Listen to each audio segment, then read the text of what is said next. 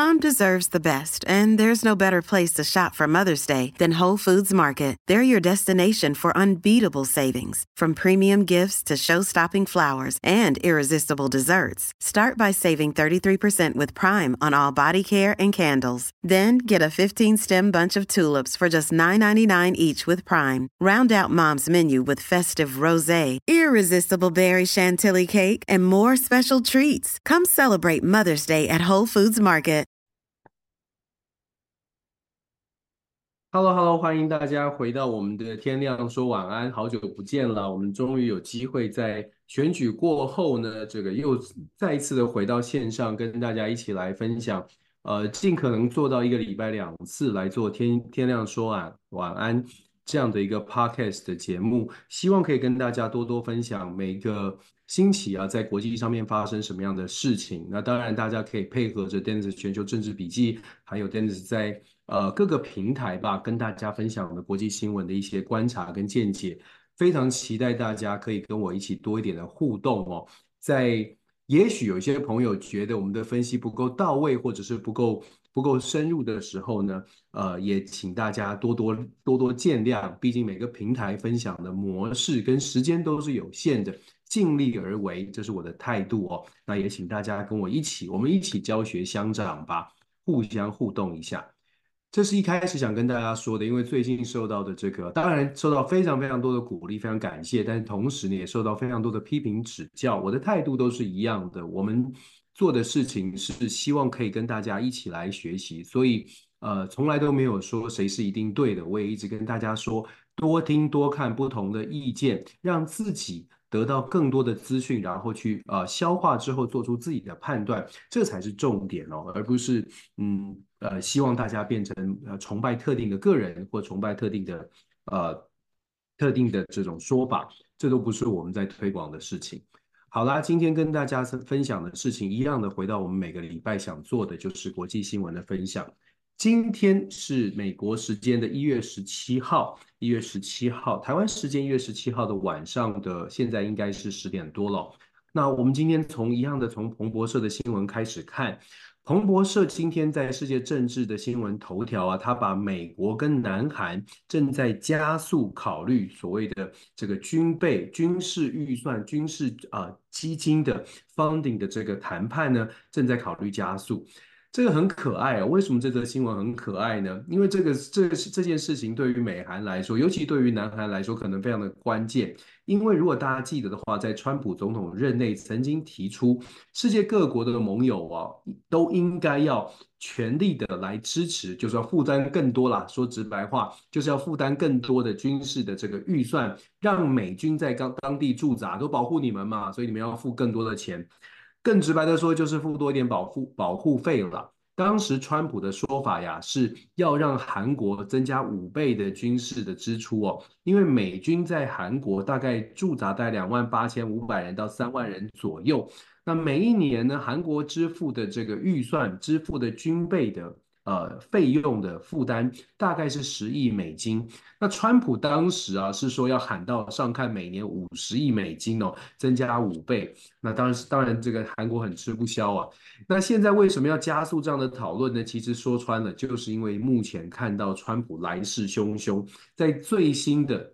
这个礼拜才刚刚结束，礼拜一的这个爱荷华州共和党的初选呢，那真的是碾压式的胜利，这跟我们预期的是一样的。目前川普在共和党内的支持度是非常高的，我们待会可以稍微稍微再提到。但是总而言之，在国际政治上面呢，已经出现了这种效应，就是预期在二零二四年的十一月的大选，可能白宫会换主人。当然我们不知道，现在还还扑朔迷离，还有待分析。可是因为这样的预期的心态，其实有很多的国际上面很多的事件呢，都因此而出现了稍微的呃一些调整，各国都会把这个变数纳在其中。那这一则彭博社的报道就再再次的告诉我们，北美国跟韩国军事的所谓的补助的部分呢，要进行一些调整。那韩国是希望，其实韩国在跟拜登总统，拜登上任的时候，二零二一年就签下了这个军事这个呃 troop funding 的这个协议。那当时是微微调整了，从十亿调整到十亿一千一千万，还是一两千万，微幅的调整一些。但是现在呢，要赶在川普在赶在川普可能会出现、可能再次上台之前，赶快把这个 deal 谈下来哦。原来现在跟拜登政府所谈的其实是到二零零二零二五年底，不用那么急着的。但是现在看起来呢，韩国好像很很积极的想把这个呃经费啊给给确定哦，这个约赶快签下去，以免夜长梦多。就如同我们所说的，世界政治有的时候呢，有一些事情是互相牵动的，绝对不可以不不可以这个只看点不看面不看线。从从美韩之间的关系，我们再来看看现在正在关注的、正在召开的所谓的达沃斯论坛。达沃斯论坛呢，其实世界经济论坛在每年一月初的时候会召开，但当然很重要，世界各国的领袖都会在这边发表一些谈话。那今天很多的新闻都是来自于达沃斯论坛各国各国的代表性的人物所谈的话。那首先我们看到彭博社就报道了什么消息呢？彭博社报道了这个 Ray Dalio 这个新闻呢，就是啊。呃 Ray Dalio 他是美国最最大的这个桥水呃对冲基金的负责人。那他呢特别讲到了，他认为啊，呃，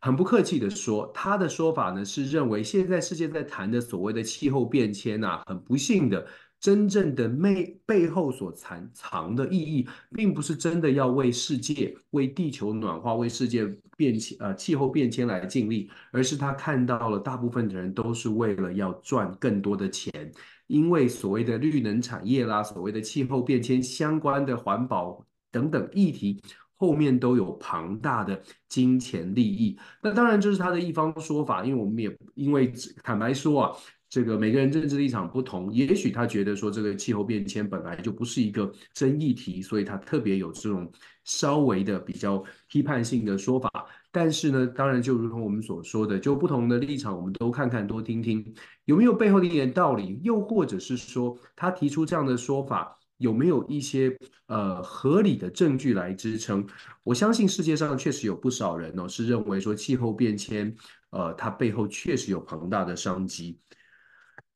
所以彭博社有这样的报道。另外，其实彭博社也有报道，达沃斯论坛当中有讲到了布林肯跟布林肯这个美国国务卿在出席的时候呢，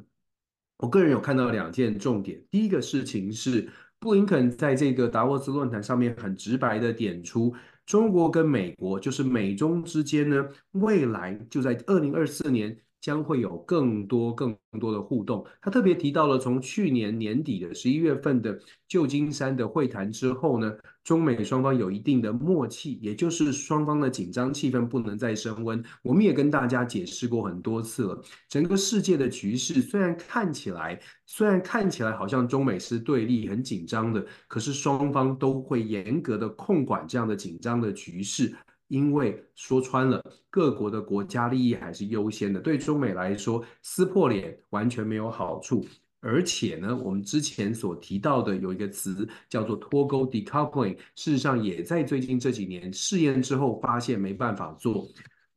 完全符合预期。中美之间会开始接触更加的紧密，会不会说变成很友好升温？那倒也不至于，但是至少双方会在一定的程度之内控管风险。这个当然跟台湾就会有一些关系，我们要密切看下去。对台湾相对来说，也会是在控管风险的这个范围当中。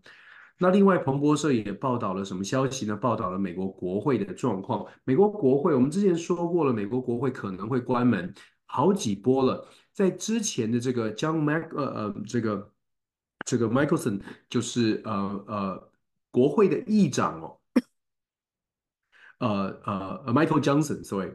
国会的新任议长选出来之后，他面临的第一个挑战，当时在放假之前呢，他面临的挑战就是，哎，怎么样来避免预算国政府关门？那当时如果大家记得的话，美国政府是通过了参众两院是通过了短期的协议，现在呢又再次通过了一个新的，因为一月二十一号其实就是又再一次预算到期的日子。那这一次呢，又再通过了一个延长，打算要把预算的政府关门再延后到三月。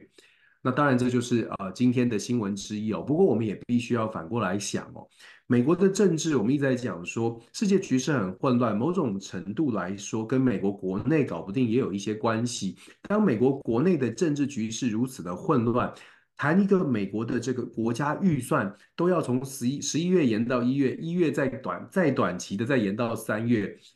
九月份又是新的预算年度了。你就想象一下这个状况，就可以反映出来美国现在内部的共和民主两党的两极化有多么的严重。那当然，我们说了。这并不是说好像怀疑美国完全没没能耐了，而是我们常说了，美国就算有能耐，在政治的分歧之上之之下呢，恐怕他也没有办法全力的施为。这个是我们要要观察的。当然，它跟世界政治会有联动关系，毕竟美国的影响力还是大的。另外，他也谈到了，彭博社也谈到了沙乌地阿拉伯。沙乌地阿拉伯呢，表达了极为关注中东地区的安全。尤其是在加萨走廊地区的这个紧张的局势，现在看起来连带的影响红海的周边哦。那当然，沙乌地阿拉伯是表达了他们的关注，而且沙乌地阿拉伯的外长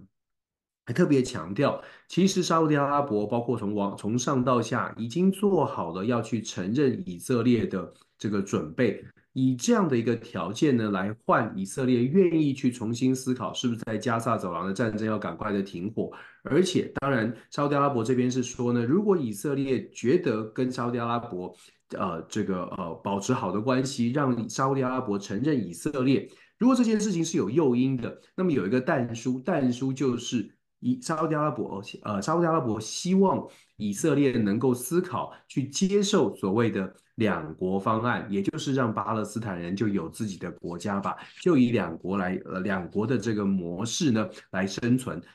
共生共存。那他当然这是沙乌地阿拉伯的说法，美方其实布林肯也是这么说，在达沃斯论坛当中，他被这个呃 Thomas Friedman 呃 Friedman 也就是最啊非常有名的一个评政治评论人，在问到这个问题啊，问到说，哎，犹太人的命，犹太人的命是不是比巴勒斯坦人比其他的人更重要呢？当时呃，布林肯国务卿布林肯是直接的回答，他说，No，period，非常简洁有力，对吧？这个布林肯是讲说没有哦，犹太人他觉得非常痛心加沙走廊的事情一定要处理，而且他就提到了美国也支持所谓的两国方案。那以色列纳坦雅胡接不接受呢？极右派的政府能不能够呃能不能够做出这样的妥协？因为他们一直都强调没有什么两国方案哦，这个不可能接受。那现在会不会做出妥协？那世界给他们的压力够不够大？当然也是考虑的重点，我们可以继续观察下去。不过确实我们看到了以色列在加萨走廊的军事的这个部署呢，有稍微的限缩一些，有稍微的这个人数有稍微减少。希望战争可以赶快的能够啊、有一些缓和出现。另外，彭博社报道的新闻也包，当然我们说美国政治蛮多的。他谈到了呃，拜登呢准备呼吁国会的领导人要针对援助乌克兰的问题要召开会议，就在美国时间一月十七号，今天会召开一些会议哦。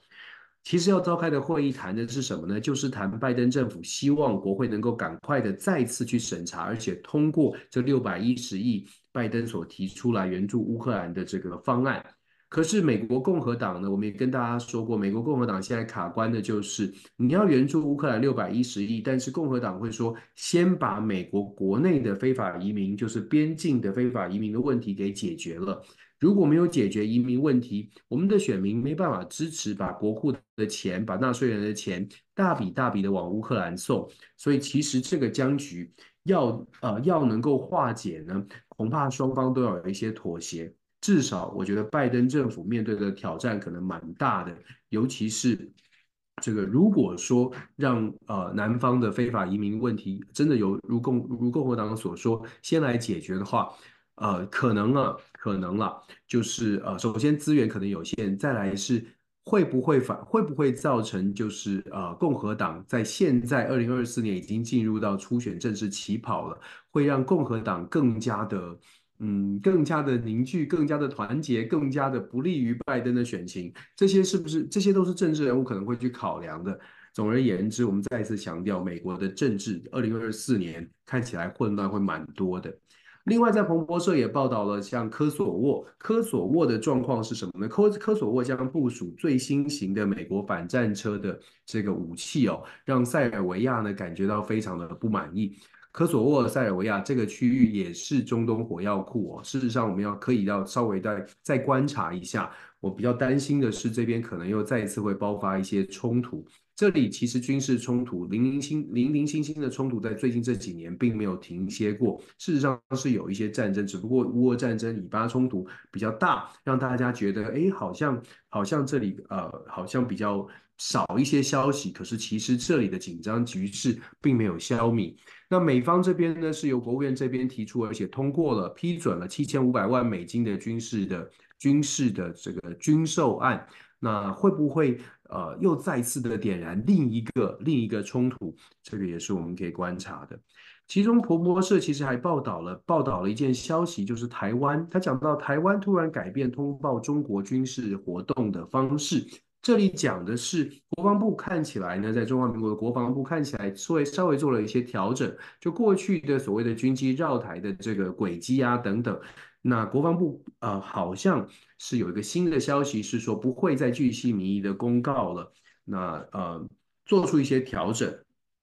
是不是背后有其他的考量？我们可以继续观察。但是彭博社注意到了这样的一个新闻，也特别呃强调，目前基本上还在强调，目前台海的局势呢，还是嗯继续的值得值得关注。然后，彭博社在全球的新闻当中也讲到了乌克兰的泽伦斯基以及俄罗斯的普丁呢，现在都很积极的在拥抱拥抱自己的盟友，拥抱自己的盟友。当然，在画面上大家也可以看到，彭博社的新闻也谈到了刚刚结束的台湾的选举。重点基本上我们说啊，美国外国媒体看待台湾的消息呢，还是需要更深入、更全面一点，因为基本上我们看到的还是以一个中美竞争架构的角度来报道、来解析所谓的台湾的选举。那当然，从这样的角度来看，看到的就是民主战胜专制。我们必须说，这实在是蛮蛮这个蛮表象上面的解答，表象上面的解答。谢谢大家，谢谢大家，我们继续加油。然后我们来看看，呃，华邮的报道。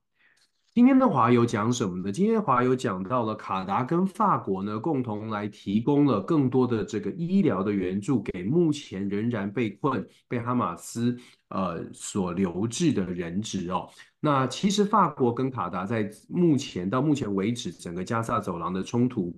呃，当中呢，扮演蛮多的斡旋的角色，至少至少到目前为止，他们是少数可以真正提供援助给呃，而且接触到哈马斯的这个国家。那当然，这样的援助必须要继续在人质呃真的释放之前。华邮是报道了这样的一个消息。另外呢，华邮也报道了。呃，关于呃，我们说到了达沃斯论坛，刚刚讲到了这个布林肯的回应，华友也有报道。另外呢，华友也报道了针对红海的所谓的胡塞的组织，呃，美国政府在目前看起来呢，有采取一些军事的行动，做出一些反击。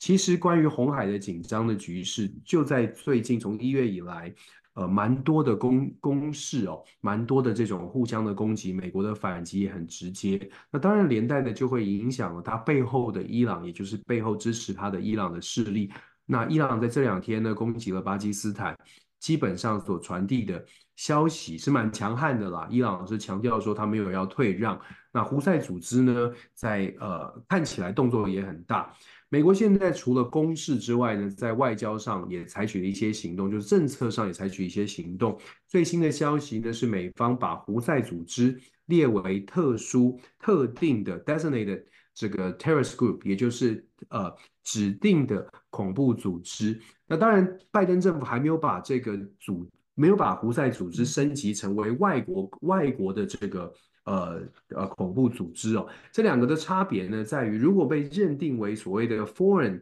tourist group，基本上就是所有的包括人道援助都不能够再进入也门，都会受到层层的管制。拜登政府是认为说，不要把它是把不要把这个等级拉到这么高，因为也门区也门里面确实还需要很多的人道援助，不希望停止。那当然，它背后可能也有一些利益存在。我们当然这个需要更多的更多的资讯。但是到目前为止，拜登政府确实已经把胡塞组织的定位，从他上任的时候把它从呃这个恐怖组织的名单上面移除，现在再把它移回去，当然就是有啊。呃有一些改变了，那是不是是不是也证明了拜登政府其实当时就不应该做出这样的移除的动作呢？呃，其实这背后啊，蛮多的外交上面的，就是跟周边国家的关系哦，有有很明很很很很直接的影影响。那当时拜登的想法是说，如果呃在也门的问题上，在胡塞组织如果采取比较温和的态度，把胡塞组织给移除在恐怖恐怖分子的名单，可能会造成在当地大家更愿意坐下来谈。目前看起来呢是比较相愿一点哦，看起来没有效果，反而是嗯，到目前为止胡塞组织还是蛮强势的。总而言之，目前整个红海的区域因为胡塞组织的强力的攻击，再加上伊朗的支持，现在红海的这个航运呢，确实风险是比较高一些。那当然了，这个跟全球的航运啦、货运啦，尤其是针对在红海航道上面的这个呃产业哦。如果如果是投资这种期货的朋友，然后你的你的产品有经过这个地方的，可能要多注意一下当地的国际局势啦。在华油当中，华华油的新闻今天也报道了，这个在达沃斯论坛里面呢，针对呃中国这中国的这个经济的表现呢，有提出一些讨论哦。讲到什么呢？讲到了中国的经济表现，目前看起来。目前的中国政府，也就是北京当局正在面临到令人不安的一种逆风。他是说顶风，就是令人面面面临到令人不安的逆风。基本上全文在讲的是中国大陆现在的经济的经济的发展可能遇到了一些挑战跟限制。那经济发展受到了影响，是不是就会连带的影响到政局的稳定？我们必须要说。这是华油的这个视角，华油的视角看见到看见到的部分呢，是目前北京当局跟以前跟二零一七年、二零一八年相较之下呢，看起来它在全球啊、呃、世界其他国家的面前，感觉起来呢是嗯地位是跟以前不一样的。不过当然了，我们说不同的角度嘛，也有人报道是说，今年最重要的关键，今年世界的几大危机之一。就是看中国的经济表现能不能复苏。那如果是这样来说的话呢，又会又会变成了，其实世界对于目前中国大陆现在的经济状况，他可能是哎，又觉得他是崛起，他觉得他的崛起是个威胁，可是又觉得目前中国大陆的经济表现如果没有办法复苏的话，也会连带的影响到全球的经济，可能也没有办法有太乐观的期待。所以我们只能说中国。就这个作为世界呃前两大的经济体啊，北京就说中国大陆事实上它有它的它有它独特的这个角色啊，你不你不可能绕过它。说说说直白的，你没有办法是，你没有办法绕过啊中国大陆，你没有办法绕过它的市场，你没有办法绕过它的政治经济的影响力。关键在怎么样找到方式来面对它。另外，华友也报道了美国在遏制中东的这个和平的，想办法维持中东和平稳定上面，现在的挑战是越来越大了。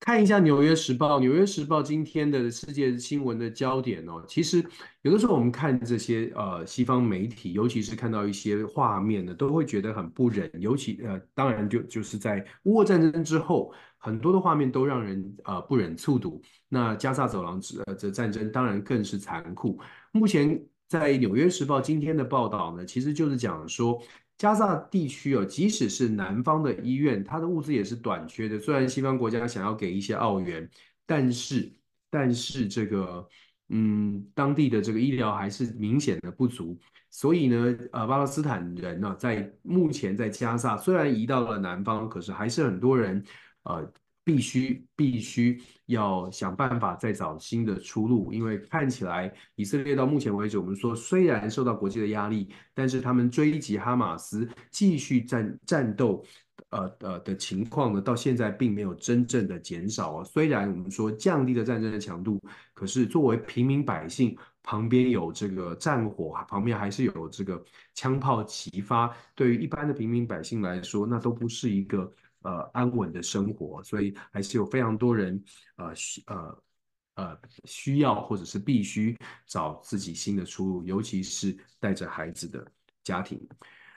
纽约时报也报道了英国首相苏纳克现在面临的挑战。我们说苏纳克今年可能会出呃会有选举，也很可能是关键选举的就是英国了。按照道理来说呢，要到二零二五年初，英国才需要做一个国会的改选。可是英国这样的内阁制，其实随时啊，就是说啊，首相是可以可以呃呃要进行，可以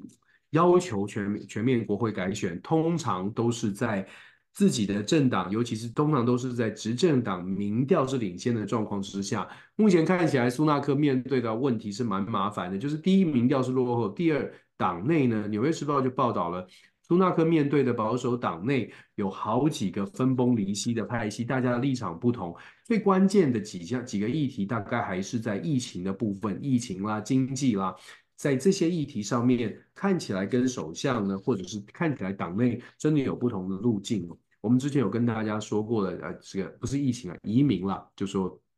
如果我刚刚讲错的话，移民问题哦，所谓的呃移移民问题在英国是很严重的。我们之前有跟大家说过嘛，当时这个英国跟卢安达啊签订了一些协议，然后要把非法移民或者是难民送到非洲去。这个状况啊，其实呃目前在英国的保守党内有很多的争议。那嗯，苏纳克的挑战也不少。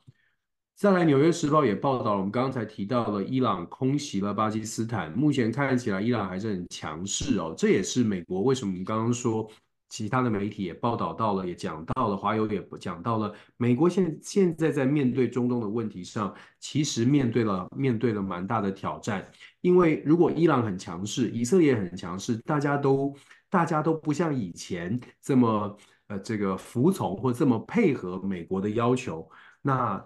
对于美国来说，肯定是呃压力就更大了，要付出的资源更多。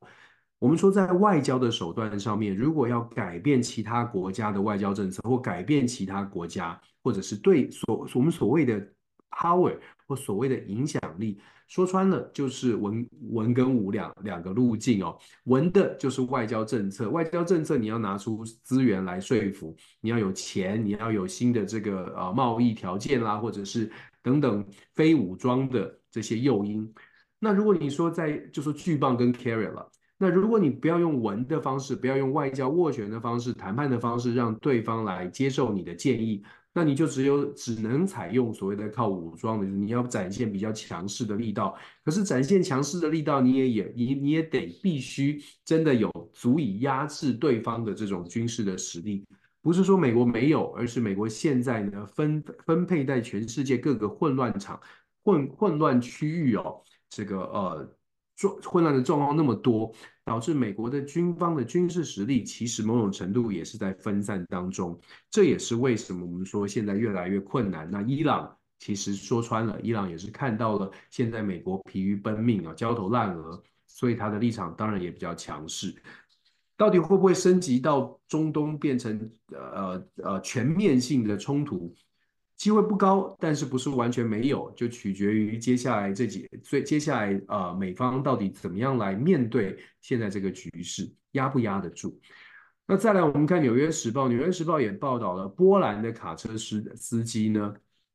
这个呃，跟跟乌克兰其实有一些问题哦。我们怎么说呢？其实我们在乌俄战争之后啊。虽然看到很多国家都给俄罗都给乌克兰援助，但是有一些根本的问题，就是说根本的利益问题，在战争延的很延长拉长时间拉长到现在呢，实际面就会出凸显出来。什么叫实际面呢？就是波兰的卡车司机，他们抱怨乌克兰的这个卡车司机，或者抱怨乌克兰的货物运输负责货物运输的这个成本让他们很难生存，就是还是有竞争。我们不要看只有战争哦，其实在战争当中有一些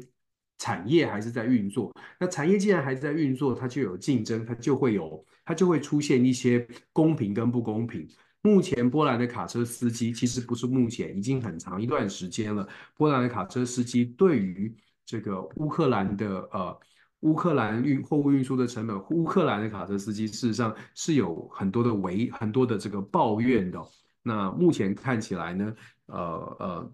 呃这个这个情况正在斡旋跟协调当中，斡旋跟协调当中。我们常常在说，只看战争啊，就比较表面。如果我们看战争后后续连带影响到的，其实新闻蛮多，事情蛮多的。仔细再去想一想，你就会发现，国际政治是这样，其实它也是回归到生活，就是回归到最基本的国家利益。政治上面的理想很多，在我们的频道跟大家讲过很多次。就理想上面而言呢，大家都说我们要帮助民主的盟友。可是帮助民主盟友，时间一拉长，就会就还是得面临到自己国家内部的柴米油盐，自己国家的经济发展跟生存。像波兰跟乌克兰之间卡车司机的冲突，其实某种程度就反映出，虽然我很想帮你，可是如果连我自己都没饭吃，或者我的生计受到影响的时候，很抱歉，我还是得守住我自己的利益哦。这个真的是有朋友也分享了，就是物物价上涨哦，其实呃。真的导致波兰对于乌克兰的支持度，至少在心态上，真的会出现一些变化。在外围啊，如果距离很远的朋友，我们看到的是支持，我们看到的是嗯民主的这个支持民主盟国政治正确。但是真的不要忘了，在现实上面，因为距离很远，所以造成美感。当你距离很近的时候，国际政治的现实面，真的是当地的国家这些接近的国家，他不得不去思考的问题。然后我们再来看华《华尔街日报》，《华尔街日报》报道的消息啊，基本上也是在强调说，这个因为外界的压力，直接就讲了，因为外界的压力导致以色列在军事上面的部署呢，要稍微的限缩，所以撤军了数千人。不过我们还是要讲哦，即便撤军撤军，即便军事的部署人数缩小，可是追击哈马斯只要继续。所谓的战争就还是在发生当中，还是在发生当中。另外呢，这个《华尔街日报》也讲到了这个，嗯，一个反战的候选人打算在俄罗斯俄罗斯大选当中挑战挑战普丁。那纳里斯呃鲍里斯纳杰日丁公开反对乌克兰战争，而且呢也强调他会竞争，但是恐怕难度是蛮高的。另外，《华尔街日报》报道了台湾的消息，报道了台湾的标题就写了台湾的新领导人表示，他将坚持现状，他将维持现状，但是他的过去呢，让美国很紧张。还有，如果不是华有《华尔街日报》这么说的话呢，我们我们真的还。就说可能又要讲，反正讲到台湾的消息，很有可能很一不小心就会被就会被说，哎，你不能你你不能散播这种依赖论啦、怀疑啦什么的。可是这是华尔街日报直接点点点名出来的，他说这个新当选的赖清德，呃呃呃，新任总统当选人。他的过去让美国感到紧张。文章当中其实就讲了我们之前说过的，因为美国观察台湾的领导人，观察世界各国的政治领袖，都不会是只是一句话或者是一段时间，而是长期的。尤其这个政治政治人物如果不是政治素人的话，都是长期观察他的政治性格。所以我们特别讲到了华邮就《华尔街日报》，《华尔街日报》就特别讲得非常清楚。那其实这某种程度啊，也也可以观察的是它背后的风向。所谓的背后的风向是，如果说今天在美国的这个决策圈或美国的精英圈没有没有真的觉得应该要担心，那媒体大概也不会这样报道哦。所以当我们在看到这则新闻的时候，只能再次的强调，有些事情呢是真实存在，就是担心怀疑都是真实存在。但是这是不是就代表说，哎呀，一定不能合作？当然也不是。其实讲的就是，呃，中美之间在现在的关系要在控要积极的控管的情况之下，未来台湾的新政府，尤其在赖清德带领之下呢，非常有可能得到来自美国更多的建议，来自美国更多的建议，这个是我们基本上可以预期得到的，预期得到的。那《华尔街日报》也报道了中国受这个在疫情影响结束之后呢，中国经济成长放缓到三年来的最低水平。当然，我们时间还要继续往后看哦。到目前为止，中国大陆的经济发展确实跟过去相较没有这么快的，没有这么这么强的这个呃发展的力道。可是，如同我们刚刚所说的，在世界很多的分析组织都有强都有强调。接下来的整个全球的政治经济的情况呢，不管大家怎么看待中国大陆，看待北京当局在政治上面的表现，但是如果中国的市场没有办法复苏，中国的经济没有办法复苏，它连带也会影响到全球的景气，很难真的复苏。所以华华邮的报道呢，某个面向呈呈现出来的是中呃中国大陆的经济发展受到了受到了一些冲击，或者中国大陆的这个经济发展不是很理想。可是其实。它也反映出来，现在大家也很担心未来的中未来的所谓的呃，接下来这一年，二零二四甚至之后经济的表现，全球的经济表现恐怕也会受到一些影响。我们再来看一下《联合早报》，新加坡《联合早报》关注的国际新闻。首先，他看到的是布林肯在达沃斯论坛上面的说法，我们也跟大家分享过了。那所谓的两国方案是美国所支持的。那布林肯呢，他是说建立巴勒斯坦国才能让以色列真正安全。但是，如同我们所说的，以色列的极右翼政府真的可以接受这样的说法吗？这个我们可以观察。另外，《联合早报》呢也报道了韩国政府时隔八年单边制裁朝鲜的传播。呃，北韩就在这两天才正式的。啊，比较大动作的宣告，他们已经放弃了要所谓的两韩统一的目标。那当然有人解读说，这样的一个情况是代表代表的是南北韩之间的紧张局势更加的升温，甚至有可能出现兵凶战危。这确实是有点令人担心哦。这个局势的发展，尤其是北韩目前看起来动作很强硬。但是也不是没完全没有可能。另外一个解释，也就是说，北韩现在呢看到国际局势的混乱，所以他更希更希望借由这样的情况，借由这种混乱局势，他也来参一脚，让他自己的声音被听见。那呃。不可排，不能排除这样的说法啦，就是透过比较强硬的态度，透过发射飞弹，透过透过宣示说这个南北韩之间不再有统一的可能，视为视为这个敌对的对象，透过这种发言来传递给世界，哎，赶快来看我一下。然后呢，北韩也跟就上个礼拜，北韩也跟这个俄罗斯有更紧密的接触了，未来在军事的合作上也会更多。这些动作其实都在凸显北韩呃。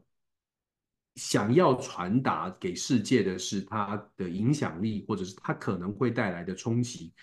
如同我所呃，如同我所说，我觉得北韩现在是希望透过这样的一个情况来增加自己的筹码。问题是。呃呃，以美国为首的西方国家现在真的忙得焦头烂额，有没有机会来面对北韩的问题？这个也是我们后续可以观察的。另外，联合报早报也一样报道到，伊朗持续向邻国发射导弹，巴勒斯坦境内遭到了袭击。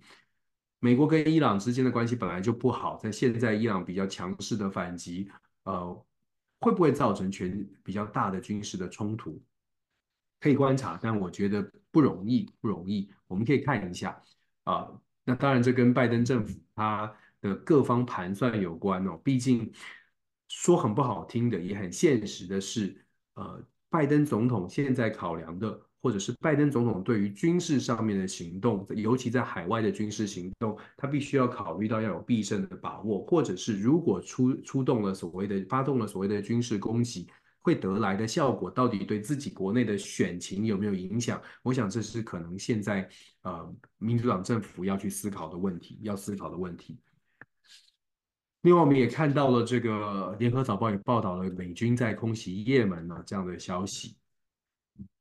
我们看到好多好多的冲突，这是我们最不想看到。可是偏偏现在的国际局势就一再一再的告诉我们，世界的世界的混乱的程度是非常高的。我们真的要在这样的局势当中，嗯，更理性的来看待，呃，看更理性的来看待这些消息。以色列跟加对加萨的战争以及西方的信誉危机，这是半岛新闻的一个评论哦。我们其实之前就已经跟大家说过了，以色列在加萨所发动的这个战争，刚开始是一个恐怖袭击，可是时间拖得长了，随着巴勒斯坦人伤亡的人数远远超过以色列人，世界对于巴勒斯坦的支持就开始。造成了以色列的压力。我们刚刚也在一系列的新闻当中也呈现了这样的一个状况。但是以色列目前还是很强势。又回到了我们一开始一开始所说的，为什么以色列现在很强势呢？之前跟大家分享过，某种程度来说，纳坦雅胡可能也在默默的期待十一月之后可能会换上他的好朋友川普入主白宫，局势就会更加的明朗。对于以色列而言，当然这个也是呃一种说法给大家做参考。